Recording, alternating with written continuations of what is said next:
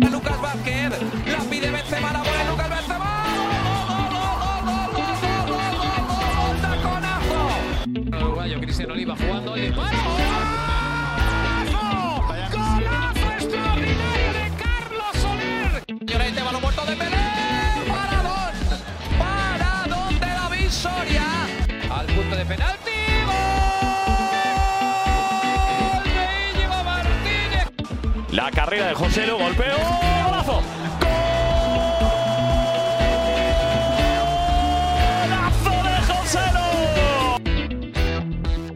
Bonjour à tous et bienvenue pour ce nouvel épisode des podcasts euh, Ligue Actu. On que vous allez très bien. On est très content de vous retrouver pour ce, pour ce nouvel épisode, ce nouveau podcast euh, d'avant-match. Alors, on commence d'abord par une petite information. Euh, c'est évidemment le, retour de, la page ce week-end, euh, ce dimanche qui avait été donc suspendu, on l'avait dit dans le dernier podcast, pendant le, samedi et le vendredi précédent. Donc voilà, une, bonne nouvelle. Et puis, et puis voilà, donc aujourd'hui on va parler de, cette rencontre entre le, Barça et le, Real Madrid, une demi-finale de Super Coupe d'Espagne. Quel match, un classico évidemment. Et pour en parler, on est, on est d'abord avec, avec Sacha qui, qui va nous parler de, de son Barça comme toujours. Salut Sacha, comment ça va Mais écoute, Réfé, ça va super. Voilà, euh, on est on est très heureux d'être dans ce podcast et de pouvoir parler d'un tel match. Alors c'est vrai que le Barça n'aborde pas cette rencontre avec euh, un maximum de, de certitude, de confiance. C'est vrai qu'on est plutôt assez pessimiste sur le sur le résultat, mais voilà, ça fait toujours plaisir d'être là, de parler de l'actualité, et de, pourquoi pas se prendre à rêver d'un triomphe. C'est ça, puis en face on aura donc euh, pour nous parler du, Real Madrid euh, quelqu'un que vous connaissez aussi, qui est déjà venu à, plusieurs reprises, c'est euh, JB de, Los Madridistas aussi. Salut JB, comment ça va? Salut, ça va très bien. Un grand plaisir d'être invité dans, dans le podcast. Ça fait toujours plaisir, surtout pour un match comme ça. Et bon, on est très content en tout cas de, te recevoir à, nouveau, et puis on va pouvoir donc commencer ce, cet avant-match, cette prévia avant, avant ce, ce classico, comme je le disais avant, donc demi-finale de, Super Coupe d'Espagne. Alors une Super Coupe d'Espagne, on le sait, qui, qui, euh, qui se joue en Arabie Saoudite et qui donc, euh, qui donc se jouera ce, cette première demi-finale ce mercredi euh, à 20h. Et il y aura la seconde qu'on traitera également dans un autre podcast qui jouera le lendemain à la même heure entre l'Athletic et l'Atlético.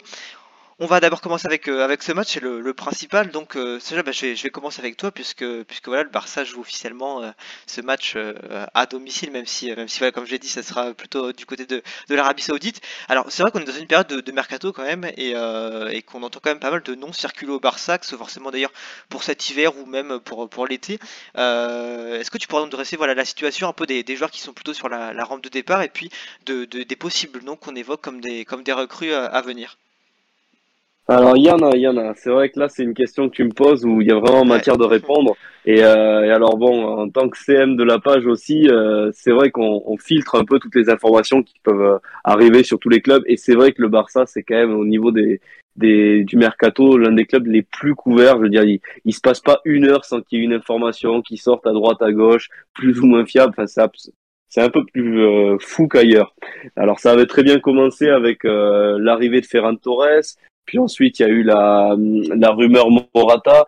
Au final, on sent quand même que c'est en train de, de tomber à l'eau parce que Allegri avait déclaré dans une conférence de presse que ben, Morata allait rester. Et là, il a redéclaré aujourd'hui même euh, dans sa conférence de presse pour préparer la Super Coupe d'Italie contre l'Inter que justement, ben, il était très content de son effectif et que ça n'allait pas bouger. Donc Morata normalement euh, ne devrait pas venir. On a aussi eu ce matin une rumeur un peu plus farfelue, euh, la rumeur la rumeur Oscar euh, qui viendrait en fait parce qu'il a le, le même agent que Coutinho. Et donc au moment où le deal de Coutinho s'est fait à Aston Villa, euh, Kia aurait parlé de d'Oscar euh, vu que le Barça ben, chercherait aussi un, un milieu pour faire le nombre et que euh, Oscar serait euh, prêt à accepter un salaire un peu à la Daniel Alves. Donc ça reste une rumeur euh, très euh, très superficielle euh, vraiment on verra ce qui ce que ça donnera dans les prochains jours mais je pense personnellement à une rumeur un peu à la Alexis Sanchez qui devait faire un, un troc contre Luc de Jong et qui au final n'est pas venu. Après côté départ c'est beaucoup plus euh, construit. Euh, on a eu ben, tout d'abord le, le premier départ, hein, le départ de, de Coutinho qui a accepté de, de partir à, à Aston Villa et euh, et a baissé son salaire et l'autre partie de son salaire elle est prise par par Aston Villa.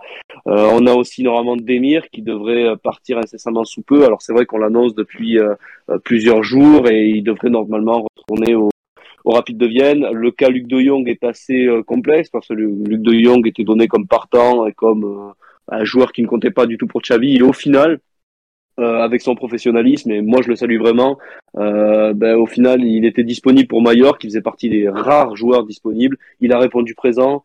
Euh, pareil contre euh, contre Grenade encore le, le week-end dernier en marquant en ouvrant le score. Donc voilà, lui, normalement, sur ce qui se dit, il devrait rester. Et maintenant, il reste deux ou trois dossiers épineux.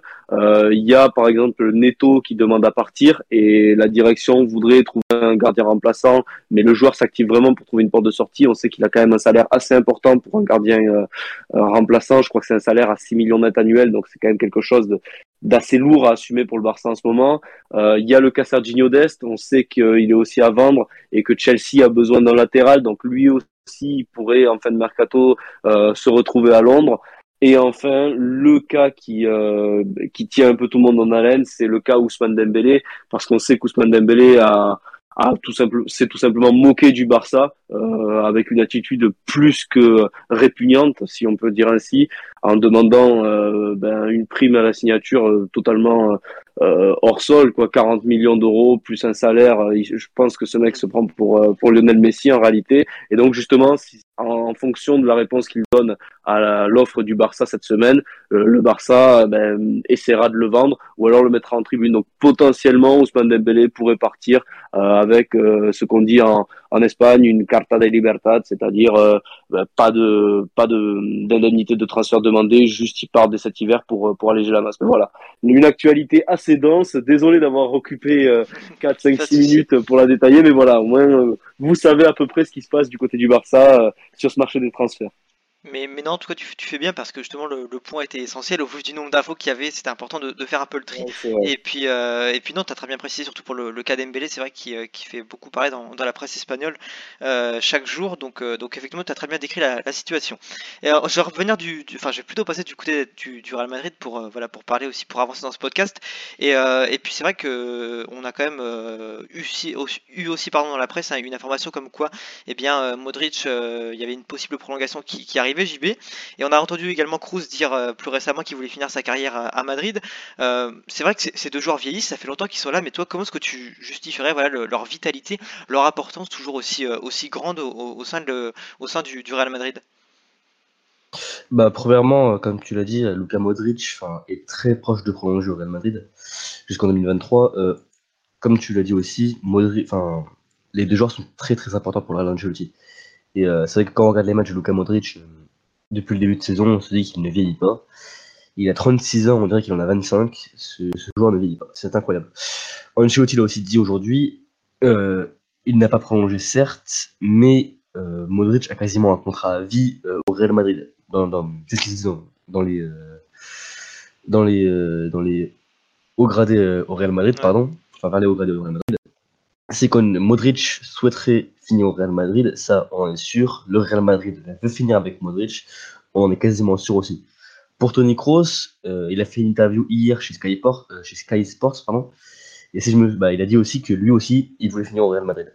Alors, euh, pour Tony Kroos, son contrat se finit en 2023, donc dans un peu plus d'un an et demi, mais on parle toujours pas de prolongation dans le sens où Kroos veut étudier ses, veut encore voir son niveau pour voir s'il pourra, oui ou non, jouer au Real Madrid. Maintenant, Kroos l'a dit, il veut finir au Real Madrid, et voilà. Pour le niveau de Kroos, pareil que Modric, on dirait qu'il ne vieillit pas. Il est toujours à un niveau exceptionnel pour, euh, son âge. Il gère le tempo comme très peu de joueurs sont capables de le gérer euh, dans le monde. Et vraiment, c'est encore un bonheur d'avoir ces deux joueurs-là.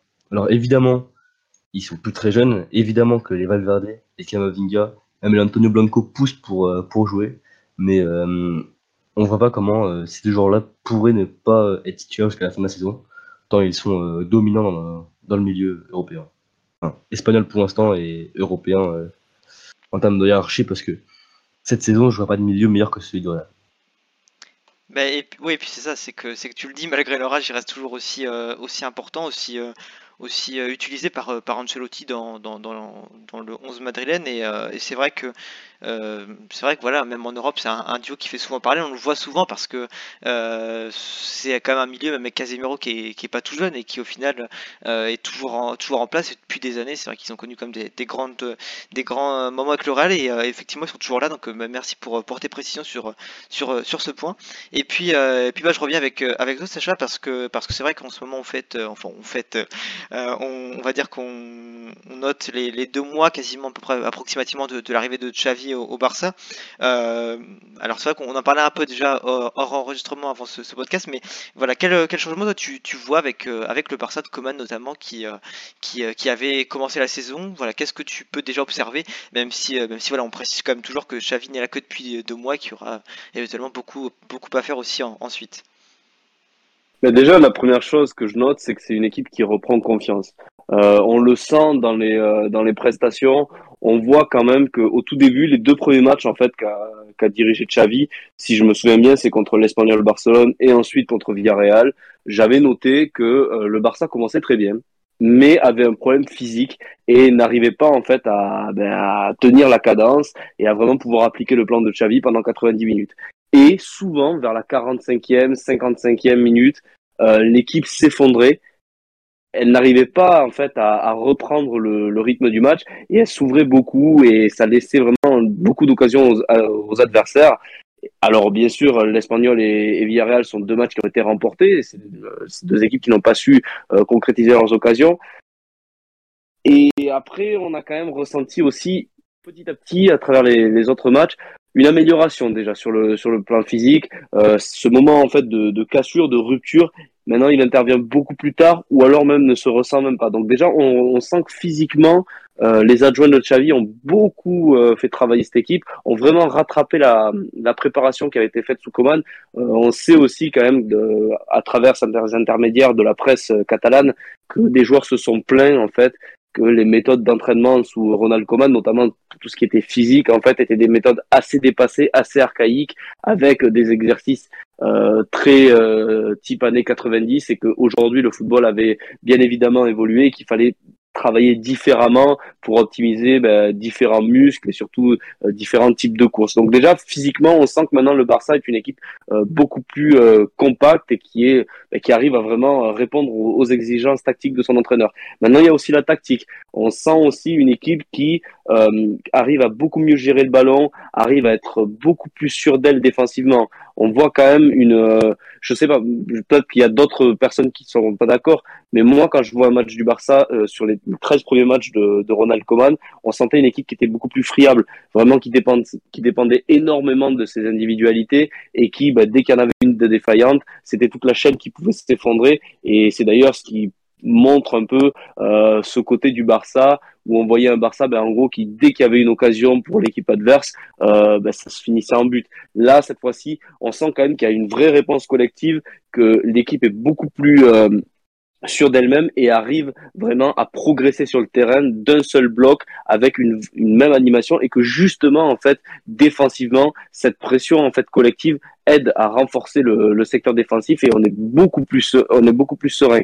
Et enfin toujours pour continuer dans, dans cette euh, sérénité euh, presque retrouvée, on sent aussi des joueurs qui sont beaucoup euh, plus performants. Par exemple, Gérard Piquet. Moi, Gérard Piquet, c'est vrai que c'est un joueur euh, bah, qui est souvent critiqué à juste cause et qui apparaît comme un joueur en fin de carrière. Or, depuis quand même le, le retour de Xavi, euh, je suis pas en train de vous parler de Beckenbauer, rassurez-vous, mais enfin, on voit un Gérard Piquet qui est beaucoup plus euh, serein, qui quand même gère beaucoup mieux ses interventions parce qu'il a peut-être un espace défini euh, à couvrir qui lui correspond beaucoup plus. Il est moins mis en difficulté. Le fait d'avoir Araujo à sa droite, et surtout Eric Garcia à la relance à sa gauche, vraiment ça le concentre dans une zone où il est beaucoup plus efficient et ça voilà, c'est toutes ces petites euh, choses en fait qui font que Xavi, voilà, il a fait progresser l'équipe parce que les joueurs arrivent à se trouver dans des dans des endroits et dans des positions où ils sont vraiment euh, ben, susceptibles de donner le meilleur d'eux-mêmes. Maintenant, on a aussi un Xavi qui malheureusement a dû faire avec pas mal de blessures,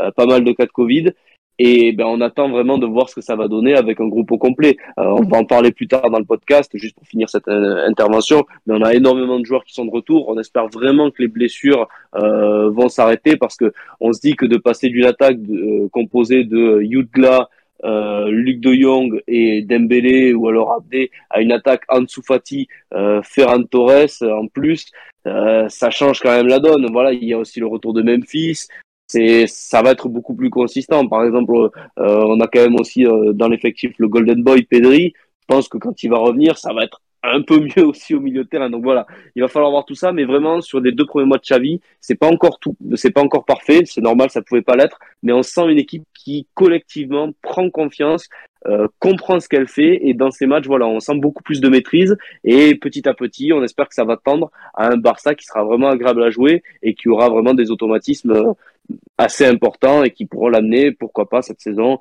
à ben, un top 4, une bonne, une bonne prestation en, Ligue Europa et à voir en Coupe du Roi si on sera capable de rééditer la, performance de l'an dernier. Effectivement, bah, je, te, je, te, remercie pour, euh, pour ce bilan, bilan très complet. Alors donc madame, bah, je, reviens avec, euh, toi JB, avec une statistique qui, devrait te, faire plaisir, puisque, voilà, le, Barça quand même euh, n'a plus battu le Real depuis, euh, mars 2019, et même plus récemment, le Real est quand même remporté les quatre derniers classicos, ce qui est quand même pas rien. Pour d'abord, comment tu expliques bah, une, domination, une telle domination récente, on va dire, dans un affrontement qui est comme historique au niveau espagnol et même au niveau mondial? C'est sûr, c'est sûr que le, le Real, le Real Barça, c'est l'un ou le plus grand match européen, voire mondial en termes de football. Mais euh, comme tu l'as dit, le Real est sur une assez bonne série face au Barça. Donc 7 euh, matchs consécutifs sans défaite, euh, 4 victoires consécutives. Donc voilà, le Real est assez supérieur sur les derniers affrontements. Maintenant, ce qu'il faut, euh, ce qu'il faut aussi dire, c'est que les deux équipes sont en fin de cycle, mais que la fin de cycle du, du Barça est sûrement plus prononcée, ou celle du Real a sûrement été mieux gérée. Parce qu'on voit aujourd'hui, comme ça a été dit plutôt par, par, par Sacha, le, Barça a un gros gros problème d'effectif. C'est des joueurs qui n'arrivent plus à jouer ensemble, qui sont plus au niveau, ou pour certains qui n'ont carrément plus rien à faire du Barça. Et euh, le Real de son côté se reconstruit à petit feu. On a eu l'après Cristiano Ronaldo qui a été très très compliqué pour le Real, mais depuis que ça a été digéré, notamment la mise au premier plan de, de Benzema, le Real gère beaucoup mieux ses matchs. Le Real est sûrement plus solide, mais si on n'a pas un gros Real, on a un Real qui est correct, qui est capable de mettre une certaine pression sur, enfin, une certaine gestion du ballon. Et c'est sûrement ce qui, ce qui nous montre que, enfin, ce qui montre une certaine domination du Real. Maintenant, est-ce que cette série sera retenue dans 5-6 ans? Je ne sais pas parce que, comme je l'ai dit, c'est enfin, une période où les deux équipes sont dans une période creuse. C'est-à-dire que le Real de Barça sont en fin de cycle et que donc, je pense que ces matchs-là ne seront pas retenus quand on parle d'un Real Barça, on pense forcément aux grands affrontements Cristiano Ronaldo, Lionel Messi. On pense euh, aux Liga à plus de 100 points. On pense euh, aux saisons de Messi, Ronaldo à plus de 50 buts. C'est forcément des trucs qui viendront en tête. Hmm. Je pense pas que le Classico avec les buts de Mariano va s'en retenir. Après, c'est possible, mais enfin, on se retiendra pas comme un grand moment. On se retiendra plutôt comme un moment assez gag, plutôt drôle. Voilà. Mais c'est vrai que par contre, quand on met un peu les, la vérité de côté, quand tu vois que le Real est sur 7 victoires de suite et que honnêtement on est quand même supérieur au Barça depuis 3 ans certainement, c'est assez plaisant de se dire que bon, 4 victoires de suite, aucune défaite depuis 2019, c'est quand même assez plaisant. Puis je crois qu'on est à 3 Ligas, euh, non, 2 Ligas consécutives où on est devant le Barça. Certainement une troisième parce que cette saison, je pense pas que le, que le Barça va nous rattraper. C'est vrai qu'on a une certaine domination sur le Barça. Maintenant, est-ce que ça va continuer? Je l'espère. C'est vrai que une ou deux années en plus sans défaite sur Barça, ça pourrait être très bien. Et puis évidemment, euh, même si on peut monter à 10 ans, je dirais pas non. Eh ben, eh ben, je te remercie. On aura déjà un premier élément de réponse euh, demain avec un, match qui est quand même euh, décisif puisqu'on parle quand même d'une demi-finale d'une Super Coupe euh, d'Espagne et, donc bah, une Super Coupe d'Espagne, comme je le disais au début, un point sur lequel on va revenir, qui se qui joue en, Arabie Saoudite. Alors c'est vrai que ça a pas mal fait polémique du fait que bah voilà, il y ait quand même d'un côté des, personnes qui trouvent qu'on privilégie pas du tout les supporters et que ça joue également dans un pays qui qui voilà démocratiquement on va dire n'est pas forcément un modèle et, et c'est vrai que ça fait beaucoup, beaucoup parler. Euh, bah, je, te pose d'abord la question, JB, toi, qu'est-ce que tu en penses de toute cette polémique? Est-ce que tu, tu comprends d'un côté qu'on puisse jouer là-bas? Parce que c'est vrai que le, le Barça et le Real euh, ont, ont, quand même des, des matchs, des, des supporters qui sont, qui sont en dehors des, des frontières de l'Espagne et même de l'Europe. Ou est-ce que voilà, tu, tu, comprends plutôt les, les, critiques qui disent qu'il faut euh, bah, éviter voilà, de, de jouer là-bas pour, pour plusieurs raisons? Bah, si on parle de la Super Coupe d'Espagne, je trouve que le nouveau format est vraiment intéressant. Je trouve que faire euh, deux demi-finales et une finale, je trouve ça vraiment intéressant. Maintenant, euh, je, comprends pas trop l'intérêt sportif de jouer en Arabie Saoudite parce que je pense pas que l'Arabie Saoudite soit un très grand pays de foot. Excusez-moi si j'ai une bêtise, mais c'est pas mon avis en tout cas. Je pense pas non plus que l'Arabie Saoudite, enfin les grands dirigeants saoudiens, en chose à faire du foot. Après, je peux me tromper, je dans leur tête, mais voilà. Et évidemment que si euh, ce match se déroule en Arabie Saoudite ce mercredi, c'est clairement pour deux raisons. Les raisons économiques, parce que clairement, accueillir le Real et le Barça dans un classico pour un match comme ça, un mercredi soir, euh, en Arabie Saoudite, je pense que c'est pas arrivé depuis très très longtemps, si c'est arrivé, parce que je suis pas sûr que ce soit déjà arrivé. Et puis voilà, et puis la deuxième raison, c'est évidemment euh, le décalage horaire. Je sais pas s'il y a un énorme décalage horaire entre l'Arabie Saoudite et, et l'Espagne. Je pense qu'il y en a évidemment un. Je crois que c'est deux heures. Mais ça permettra. Euh... Ah, bon, ça va. Mais ça veut dire que les gens pourront déjà aller au stade et surtout voir le match. Parce que ça se trouve, le... ça... Enfin, à cause des horaires, justement, ça aurait pu plusieurs fois empêcher euh, les gens de voir le match. Donc je pense que les deux raisons sont clairement économiques et, et visuelles. Bah, très bien, bah, Sacha, je te pose un peu la même question. Toi, est-ce que tu, est-ce que tu comprends un peu ces, ces polémiques qui ont refait surface euh, euh, bah, là ces, ces, derniers jours?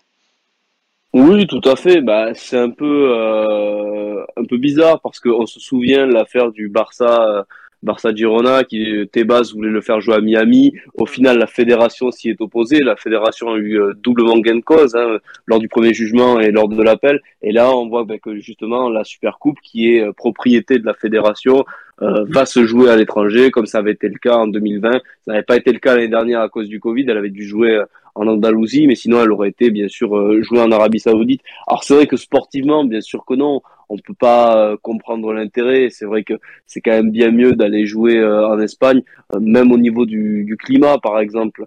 Euh, les joueurs, ben, en Espagne, c'est l'hiver. Alors même si c'est plus doux qu'en euh, plus doux qu'en France, ça reste l'hiver. Là, euh, ils sont en Arabie Saoudite. Enfin, il fait pas moins 20 degrés là-bas, donc forcément le, le choc thermique est, est assez important. Euh, maintenant, c'est sûr, c'est évidemment économique. On sait que sous euh, les quatre dernières années, la fédération espagnole a plus que quadruplé son, euh, son budget. Ils ont fait euh, des, des, chiffres records. Chaque année, ça augmente.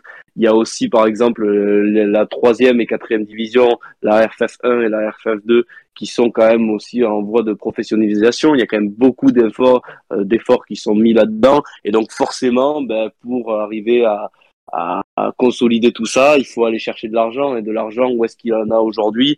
Euh, alors après, on peut juger ça malheureux ou heureux.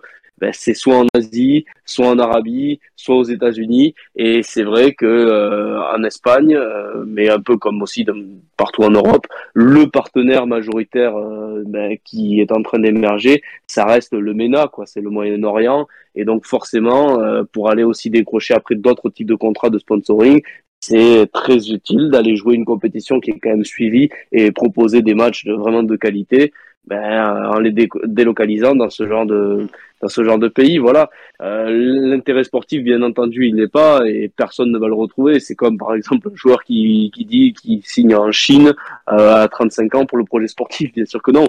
C'est un enjeu économique c'est un enjeu de développement du football. Après c'est sûr que éthiquement parlant euh, Raoul Garcia notamment euh, le joueur de l'athlétique en, en, a parlé. Ça pose peut-être souci c'est vrai mais euh, mais c'est le c'est le foot c'est comme ça. Il faut il faut générer des revenus et des fois ben certains revenus se trouvent ailleurs. Et c'est aussi ce qui peut euh, parfois euh, permettre au club espagnol d'aussi rester compétitif notamment ben, économiquement face à des clubs euh, allemands des clubs anglais ou même italiens qui font exactement la même chose bah, très bien, ouais, je, te, je vous remercie tous les deux pour vos, pour vos avis, et puis surtout pour, voilà, pour le, le, la parenthèse que tu fais un peu à la fin de là, tu, tu très bien en parlant aussi des, des, autres clubs euh, européens, parce que c'est vrai que ça ne se passe pas forcément qu'en Espagne, euh, ce genre de, de pratique. Et, euh, bah, il y a la France qui a délocalisé le, le trophée des, des champions, champions, chaque ouais. année, et ce depuis euh, une bonne dizaine d'années.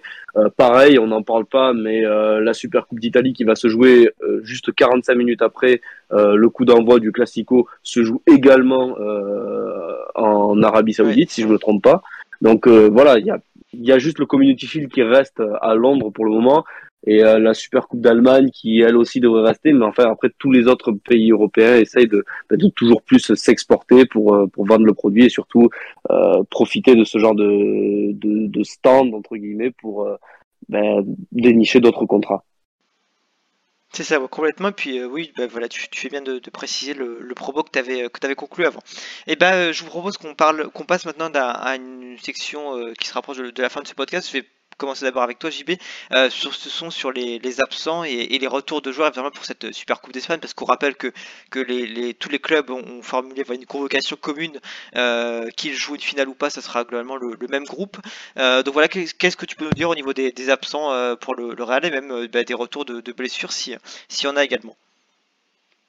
Côté Real Madrid, c'est pas compliqué. On a deux absences. Celle de Manu Diaz qui s'est blessé la semaine dernière contre, contre Alcoyano et celle de, de Gareth Bale, qui, bon, on sait même pas pourquoi en vérité, enfin, c'est toujours des problèmes euh, assez particuliers avec Gareth Bale. On peut observer par contre les retours de, de Luka Jovic, qui, qui, avait le Covid euh, pendant assez longtemps, ça faisait depuis, je crois, 10-15 jours qu'il avait, euh, qu'il avait la Covid-19, Luka Jovic.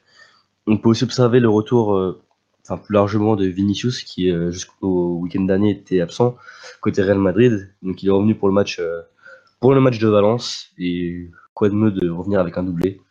Le, Brésilien est revenu, il a inscrit un doublé. Honnêtement, j'étais un peu inquiet. Je me suis dit, bon, il n'a pas joué depuis 3-4 semaines, enfin 2-3 semaines, pardon. J'avais peur justement que le rythme rebaisse un petit peu, et non, tout de suite. Vinicius est revenu, Vinicius a, inscrit un doublé. Et puis elle, a été assez présent dans le jeu, c'est pas des, des, buts et puis je suis pas là, non, c'est. Il a été vraiment présent dans le jeu, donc je suis vraiment très très content pour Vinicius parce que je me dis que bon bah il s'installe de plus en plus comme un joueur euh, très très intéressant en Liga. Et voilà. Sinon, il me semble qu'au niveau des absences, c'est tout. Ouais, c'est ça. Je crois qu'il ouais, y a que Mariano et Gareth Bale qui sont absents. Et, bah, et, ouais, donc euh, retour de, de Jovic et, Vinicius.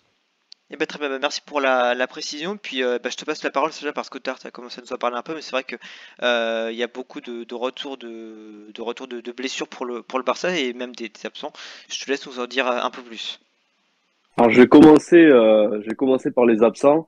Alors, les absents, on a ben, toujours euh, Sergi Roberto, euh, Martin Braithwaite, malheureusement euh, Eric Garcia qui s'est blessé cinq semaines là contre Grenade au biceps fémoral, et on a aussi Youssouf Demir qui n'est pas dans le groupe et qui ben, est toujours en attente de son retour en Autriche au niveau du Rapide de Vienne. Après, c'est vrai que des retours, il y en a énormément. Il y a Pedri, euh, bon, retour ou incorporation Ferran Torres pour le coup. Euh, on a Ansu Fati, on a Frankie de Jong et on a euh, Araujo comparé au dernier match face à face à Grenade. Maintenant, j'ai envie de dire que ce sont aussi des retours, mais des faux retours, parce que Ansu Fati, on le sait, il a passé plus d'un an en dehors des terrains, presque un an, pardon, 11 mois. puis ensuite, il avait rejoué un peu, il s'est blessé pendant deux mois et demi, donc il est complètement en cours de rythme.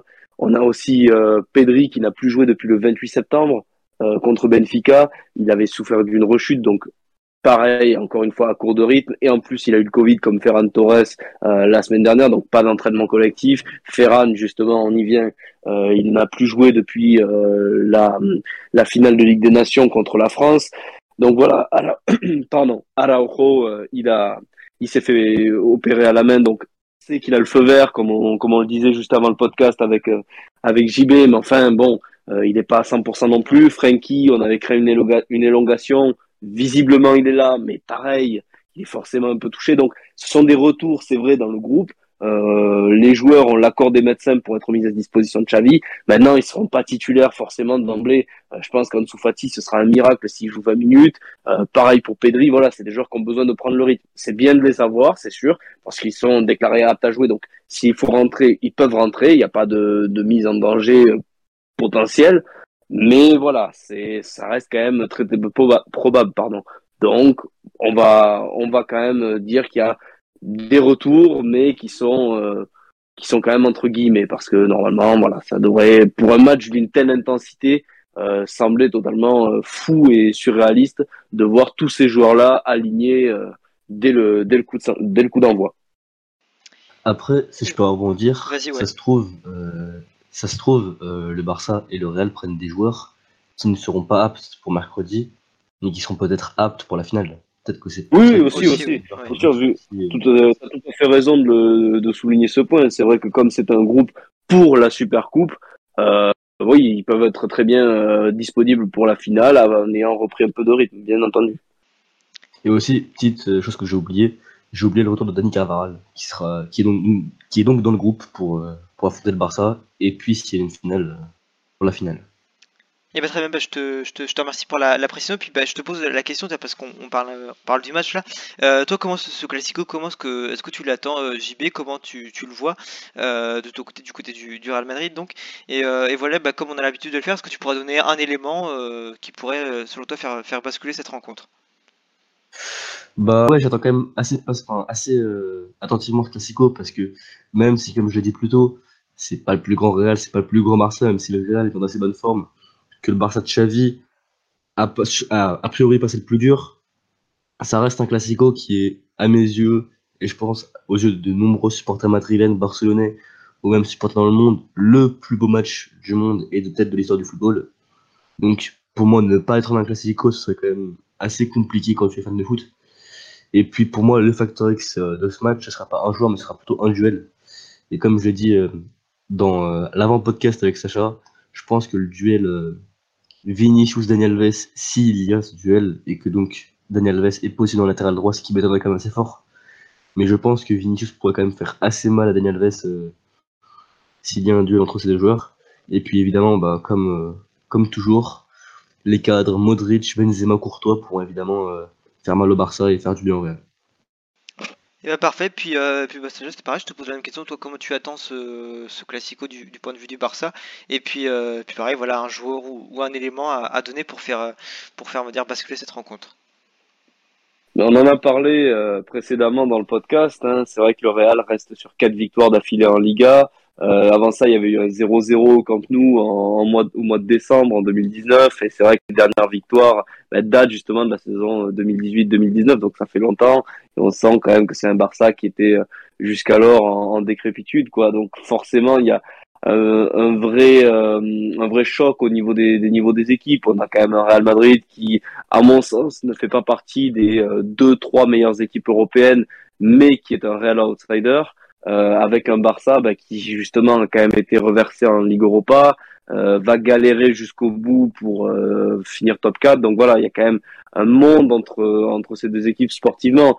Donc on est forcément aussi un peu pessimiste. C'est vrai que j'ai du mal à me projeter euh, le dimanche sur mon canapé euh, devant la première finale de la saison. Ça me semble un peu compliqué.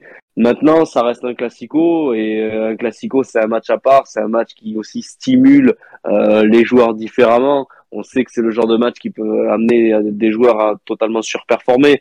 Euh, on en parlait, comme le disait euh, JB juste avant euh, le podcast.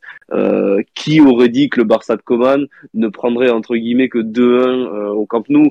Moi personnellement, j'étais terrorisé à l'idée de me dire que ce match allait avoir lieu. Et je pensais vraiment qu'on allait prendre un score euh, qui allait un peu venger Madrid de, ben, de tous les scores qu'ils ont eu à encaisser euh, sous Luis Enrique, Pep Guardiola ou même encore euh, Ernesto Valverde. Donc Désolé, désolé, je- j'essaye de me, de me mettre du bon au cœur, tu vois. Non, mais après, sérieusement, je suis un peu pessimiste. Maintenant, je pense que euh, le match, euh, ben, la clé, ce sera bien entendu la tactique. Je pense que le Barça va aborder cette rencontre en, en 3-4-3, avec notamment, tu le disais, pour le, le duel euh, Daniel Alves-Vinicius. Je pense que Daniel Alves est un homme clé de Xavi pour tout ce qu'il peut amener sur le terrain en termes d'aura. Mais physiquement, bien entendu, il a, il a plus du tout les jambes pour euh, encaisser euh, Vinicius pendant 90 minutes. Donc je pense qu'il sera quand même secondé euh, par Ronald Araujo du côté droit. Voilà, lui il va évoluer du côté droit du milieu à 4 ou du moins plus dans une zone à droite et derrière lui il aura quand même un défenseur qui physiquement a du répondant et au niveau de la course peut aussi euh, bah, peut aussi répondre à, justement à, Vinicius. Donc voilà, j'imagine plus le Barça jouer dans dans cette configuration là. Maintenant, l'élément qui peut faire la différence. Alors c'est vrai que j'ai pas vraiment d'éléments du côté du Barça parce que je trouve que ligne par ligne, euh, le Real Madrid est supérieur, que ce soit en défense, en attaque, au milieu, même si aussi au milieu on a quand même des joueurs de, de très grande qualité qui, qui peuvent arriver à, à débloquer le match. Mais enfin, voilà, on va pas représenter le milieu du Real, surtout pas cette saison. Moi, ce qui me fait très très peur, pour être honnête, c'est quand même la, les combinaisons qu'il peut y avoir entre Modric, Benzema, Asensio, les décalages pour euh, Vinicius et surtout, surtout, surtout la paire défensive euh, Piqué euh, Clément Langlais. Normalement, ce serait Clément Langlais qui devrait être aligné euh, suite au forfait d'Eric Garcia. Et c'est vrai que c'est un joueur qui moi ne m'inspire aucune confiance. Alors on va on va espérer que ben, la remise en forme de certains joueurs euh, continue avec euh, Clément Langlais, mais très sincèrement, j'ai peur et je me dis que Benzema entre les deux, euh, quand on voit toute sa science au niveau des, de la gestion des espaces, ça risque de faire très très mal. Voilà, c'est vraiment dans, sur le côté euh, attaque du Real Madrid contre contre Piqué l'anglais qui me fait vraiment qui me fait vraiment très peur et à mon avis c'est là où le match peut peut basculer avec un Real qui attend un peu plus, comme ce qui s'était passé au Camp Nou, mais qui arrive à, saisir vraiment le, moment où il faut passer à l'attaque et où le Barça peut être désorganisé avec deux individualités qui seront, à mon sens, euh, forcément défaillantes dans ce genre de situation. Et bah, et bah justement, je te, je, te, je te laisse nous donner, bah, pour finir ce, podcast et pour euh, compléter très bien ce que, ce que tu disais, bah, ton pronostic pour cette, pour cette demi-finale, Sacha? Ah, c'est compliqué, c'est compliqué un pronostic de classico quand on est supporter du Barça. Voilà. Euh, si je suis objectif, euh, j'ai quand même de très gros doutes et j'ai du mal à imaginer une qualification ou une victoire. Euh, mon pronostic objectif, ce serait quand même de dire une défaite sur le score de peut-être un but à deux, un but peut-être à trois. J'espère vraiment pas plus. Après voilà, encore une fois, c'est un match qui c'est un classico. Des fois, il y a des surprises. Si ça se trouve demain, on va faire un super match et, euh, on va avoir voilà des, des joueurs rayonnants. J'espère vraiment Frankie, par exemple, qui euh, si euh, s'il a l'occasion de jouer demain, va retrouver ses, ses, jambes de 2021, mais première partie de 2021. voilà, je, je l'espère vraiment. Je pense que ça reste quand même possible, mais c'est vrai que si on est parfaitement objectif, euh, voilà, le score le plus logique, ce serait une défaite, peut-être un but à un but à deux ou un but à trois. Et bah, puis, euh, et bah, très bien, puis je te, je te passe la parole, je dis maintenant pour que tu nous donnes également ton, ton pronostic. Euh, bah, comme l'a dit Sacha, pronostic un classico, c'est pas le truc le plus simple. Mais euh, franchement, le match de Valence m'a beaucoup rassuré. Parce que le Real, euh, ce week-end, a vraiment été très très performant contre Valence. 4 buts euh, face à, face, face à Valence, c'est vraiment un très bon résultat. Le Real dans le jeu m'a plutôt rassuré, parce que même si euh, la première mi-temps a été plus ou moins pauvre en termes de buts, puisqu'on marque sur penalty, euh, après en deuxième mi-temps, c'est quand même assez bien libéré. Donc euh, ça, ça, fait plaisir, ça me fait plaisir. Mais je pense que quand même le Real est assez... Euh, est peut-être supérieur quand même à ce Barça-là. Et si je devais donner un, pronostic, je donnerais un 2-0 pour le Real. Un 2-0 pour le Real et puis euh, bah pour ma part euh, pour ma part je pense que je dirais euh, une victoire 2-1 du Real Madrid mais c'est pareil c'est pas facile à pas facile à dire. Même quand on est pas dire pas supporter de deux équipes c'est quand même difficile de voilà parce que Sacha l'a très bien dit c'est un classico. Et, et les faits le, on va dire le l'enjeu de la rencontre en plus que là c'est carrément un tournoi avec un, trophée au, bout, mais vraiment euh, au bout de enfin à la fin de la semaine quoi. C'est vrai que ça peut être, euh, ça peut être aussi un, moment de, surprise, donc. Euh, donc on, on, verra ça demain, mais, mais voilà, je vous remercie pour, pour vos, vos, deux, vos, deux, vos deux interventions. Je te remercie d'abord toi JB d'être d'être venu avec nous une nouvelle fois pour nous avoir parlé du, du Real Madrid. Ben, merci à vous, hein. franchement c'est toujours un plaisir de, de, venir sur la page. C'est vraiment les podcasts sont très plaisants à, à faire et Merci beaucoup de l'invitation. Et eh ben, un grand plaisir de t'avoir reçu euh, au nouveau, euh, enfin à nouveau comme je, te, comme je disais au début. Et puis, euh, et puis bah, merci Sacha également d'être d'être venu nous parler du, du Barça. Tu l'as encore une fois très bien fait. Et, euh, et puis bah, voilà, on te, on te remercie d'être passé dans, dans, ce nouvel épisode. Bah, toujours, hein, on est toujours de passage. On est à la maison maintenant, hein, donc euh, voilà, ça fait plaisir. Et puis non, merci à toi JB bien sûr d'être venu euh, nous parler du Real Madrid. Bah, J'ai pris beaucoup de plaisir, pareil à à faire ce podcast. J'espère aussi qu'il euh, vous plaira, voilà, pour euh, vraiment préparer cette rencontre qui demain vraiment promet et va nous tenir en haleine. Donc voilà, merci, à, merci à tous et puis surtout euh, bon match et visca Barça. Ah, ouais, j'étais sûr qu'il allait. j'étais sûr. Merci à tous, bon match et puis euh, et à puis voilà. Madrid, évidemment. et puis nous on se retrouve pour le, le, le prochain numéro sur sur et ben, sur l'autre demi-finale entre Atlético et, et Atlético.